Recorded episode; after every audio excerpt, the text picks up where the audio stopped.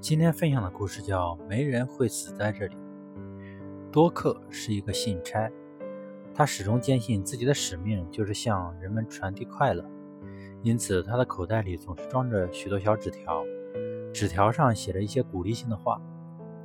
他将信件和电报送到人们手中的同时，也留给他们一张小纸条，告诉他们：今天是美好的一天，要笑口常开，别再烦恼。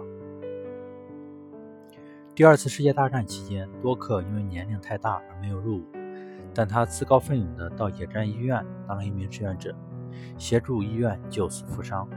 有一天，他突发奇想，在医院路边的墙上写了一句话：“没人会死在这里。”他的行为引起了大家的注意，有人说他疯了，也有人认为这句话无伤大雅，不必擦掉。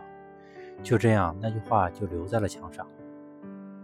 后来，不但伤员，就连医生、护士，包括院长，都渐渐地记住了这句话。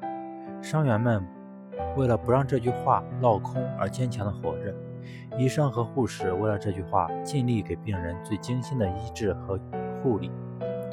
这间医院变成了一间坚强的医院，每个人脸上流露出充满希望和坚毅的表情。有时候，创造奇迹的不是巨人。也许只是一句简单的话，而一句鼓励的话语，就是给对方一件免费却珍贵的礼物。它在我们的生命里微不足道，却往往重如千钧。